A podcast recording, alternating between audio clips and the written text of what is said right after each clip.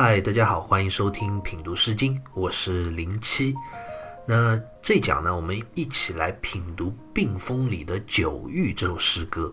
《九域》这首诗歌是一首深情的挽留诗，诗歌中呢，每一字每一句啊，都表达了诗人心中极力挽留贵客的这种真挚的情感。那诗人为什么要挽留对方呢？诗人又是怎样去挽留对方的呢？诗人是谁？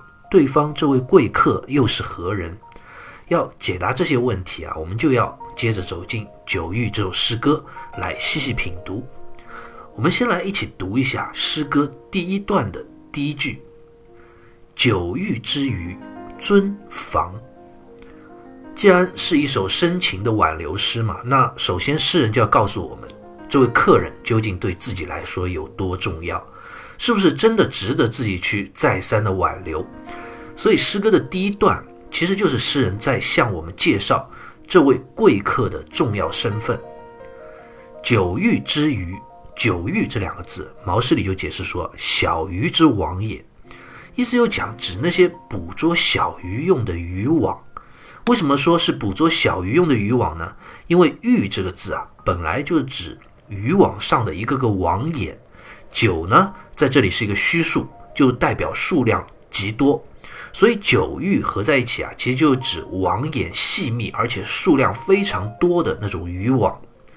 这样的渔网当然是用来捕捉小鱼小虾的，所以它的渔网才要织的这么细这么小。如果是非常大的鱼的话，那网眼就没必要这么小嘛。而九玉之鱼这一句啊，就诗人在讲，我用细密的渔网去捕鱼，那有没有捕到鱼呢？当然有，什么鱼？尊房。尊和房都是两种体型比较大的鱼，而且是肉质鲜美的好鱼啊。原来诗人用细密的小渔网捕捉到了尊和房这两种又大又美的鱼。那诗人想通过这一句话来表达什么样的内涵呢？唐代的孔颖达就有这样的解释，他说：“尊房是大鱼，触九域之小网，非其宜。”意思就讲，诗人本来想用九域这种小渔网去捕捉一些小鱼小虾的，结果却捕到了尊房这样的大鱼，这样的收获啊，本来是不可能发生的，是完全意料之外的一个惊喜的结果。那诗人就是在借此啊做一个比喻，意思就讲，我自己身份低微，就好像是一个小小的渔网，平时呢也就遇到一些小鱼小虾米，我就这个命。这当然也是诗人的自谦之词了。但是如今呢，哎，却能遇见你这位贵客，你就如同啊是那尊房一般高贵、这么大又美的鱼儿一样。如今啊，你到了我这个小渔网里，真的是我生活中极大的幸运，真可谓是贵客临门，蓬荜生辉。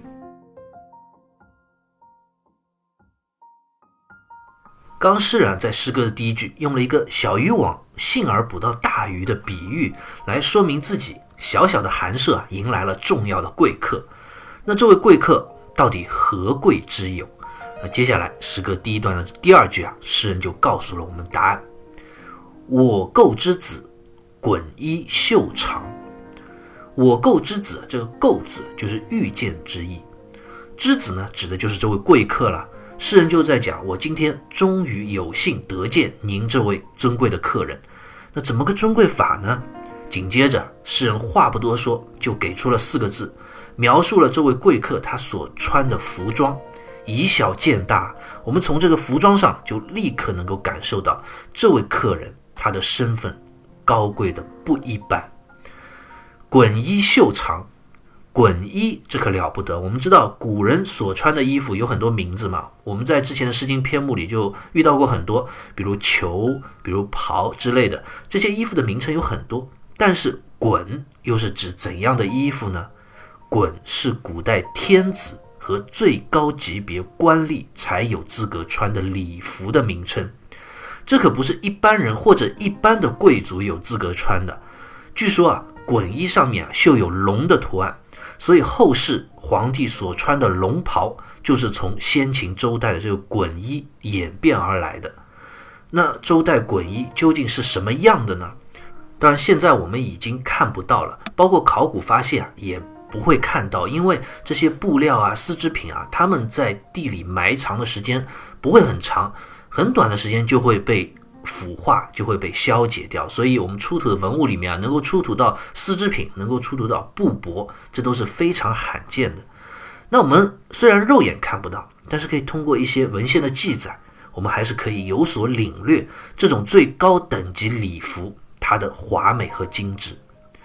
关于衮衣上所绣花纹啊，最早的记载是出自《尚书》，称之为十二章，指的就是啊，古代天子最高贵族所穿的这个衮服上面绘绣的十二种花纹和图案。上衣呢有六种，分别是日月星山龙花虫；下长呢有六种，分别是棕夷枣火粉米。服府，这样一上一下加起来，上衣加下长一共有十二种花纹和图案。不同的花纹呢，也有着不同的意涵在其中。那这些花纹，我在文案里也放了它们的图样，大家可以参考着看着图啊，我们来一起了解一下。首先看上衣的这六个图案：日、月、星、山、龙、花、虫。日呢，就指太阳，一般就是一个火红色的圆。月呢，指的是月亮，一般是一个白色的圆。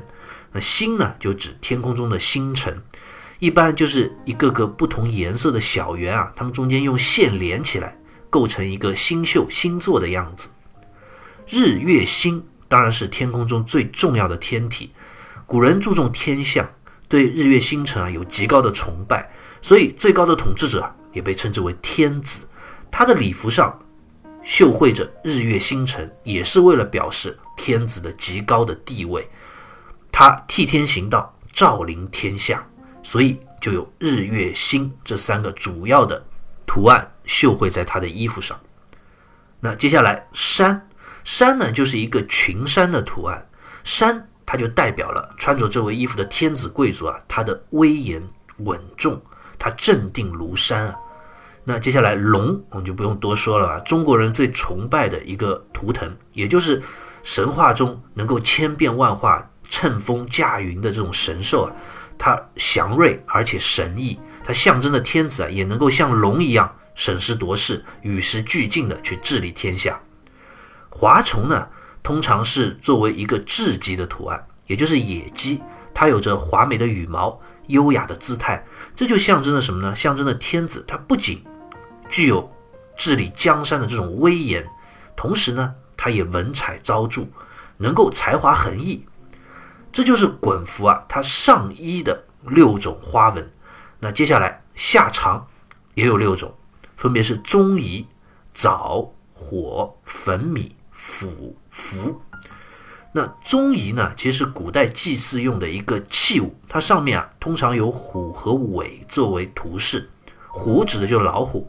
尾呢，指的就是长尾的猿猴。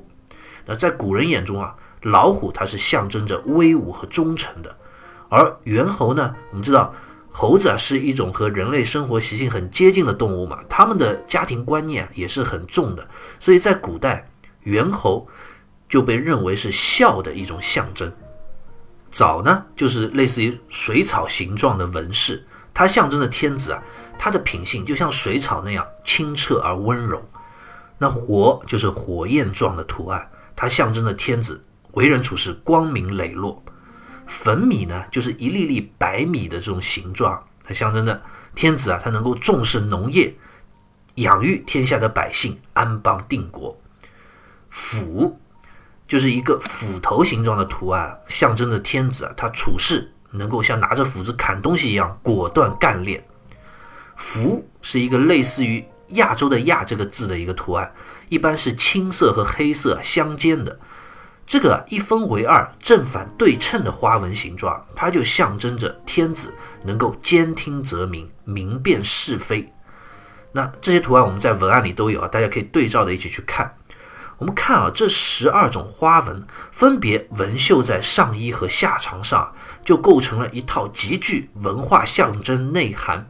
精美绝伦的这种贵族最高的等级礼服，那诗歌里所讲的“衮衣袖长”，指的就是这样一套上衣和下长绣满了精致花纹的衮服。那诗歌读到这里啊，问题也就来了。我们说古代天子穿十二章纹图案的这种衮服，那诗人在诗歌里所写到这位贵客，难道就是当时的周天子吗？当然，这种可能性读到现在看不是没有啊。但是啊，我们同时也要知道，在当时衮服也不只有周天子能够穿，最高等级的贵族，比如说太子啊、三公之类的，他们这些高级官员也是可以穿衮服的。但是他们的衣服上就不一定是十二个花纹了，而是要降一级了，要少三个花纹。据说是少掉日月星这三个花纹，而且在具体的纹饰上啊。他们和天子所穿的衮服也是有区别的。朱熹在《世纪传》里就讲：“天子之龙，一身一将，上宫但有降龙，以龙首卷然。”这句话什么意思呢？就讲天子他穿的这个衮服上面的龙啊，有两条，一升一降，一条啊是向上升天，冲天而上；一条呢是下降入地。而类似上宫这样高级贵族官员，他们穿的衮服。只有一条降龙，龙而且是全曲形的这种盘龙，它就表明啊自己是安于当前的贵族地位的，是盘踞于此的。你绝对不允许你的衣服上有个升龙的图案，因为升龙你就代表着你要往上啊，你都是上宫等级的贵族了，你再往上你想干嘛？想取代当今天子吗？所以升龙的图案是绝对不允许出现的。那这样呢，也有别于天子所穿的衮服。那衮服的传统在中国古代，我们刚刚已经讲过，几千年的历史里啊，一直传承下来，成为了后世皇帝、帝王礼服的一个标准，也就是我们俗称的龙袍啊。而且天子龙袍上的龙啊，越到后面越来越多，不同朝代还不一样，有的是九条龙，有的呢还有十二条龙的。所以到后来的朝代，一般规定啊，只有皇帝可以穿着黄色的龙袍。而且这个龙啊是五爪金龙，它有五个爪子。那高等级的贵族啊，比如说一些亲王啊或者藩王之类的，他们当然也可以穿龙袍，但是绝对不允许穿黄色的。而且他们衣服上这个龙啊是四爪的，只有四个爪子。龙的形状呢也只允许是将龙和盘龙。所以诗人这里所讲的身着衮衣袖长的这位贵客。他倒也不一定是周天子，也有可能是一个级别特别高的贵族官员，比如周王朝的三公。当然，再往下的贵族官员就不可能了，因为他们没有资格穿衮衣。那诗歌读到这里啊，我们看诗人就四个字：衮衣袖长，我们就知道了，这位客人他的确是高贵，绝对是周朝极高等级的贵族，甚至有可能是周天子。因此，诗人他才会如此自感荣幸。才会如此的去重视对方，如此殷勤的想要挽留这位贵客。那诗歌读到这里，问题又出现了：这么高等级的一位贵族，他为什么会来到诗人的家中做客呢？诗人为什么又要挽留他呢？按理说，这样等级的贵族，他能来就是你天大的荣幸了。诗人地位如果是比较低下的，哪有什么资格去开口还挽留人家，对不对？但偏偏。这就是一首恳切的挽留诗，那这背后又有什么缘由和故事呢？那关于这些问题啊，我们下一期节目再接着聊。好，下期再会。